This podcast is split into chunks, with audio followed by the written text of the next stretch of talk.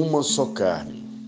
O alvo de Deus é que o homem e mulher se tornem uma só carne. Entretanto, isto não quer dizer que irão perder sua identidade ou seu individualismo. Casamento não é anulação de um em função do outro, não é a dominação do fraco pelo forte. Antes, a ideia de Deus é um completando o outro. O relacionamento de uma só carne, planejado por Deus, é o resultado de duas pessoas se dando ativamente um ao outro.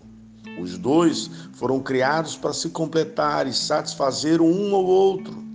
Juntos se fortalecem mutuamente, criam, criam uma unidade mais forte que cada um individualmente jamais poderia alcançar. Suas forças não se somam, mas se multiplicam.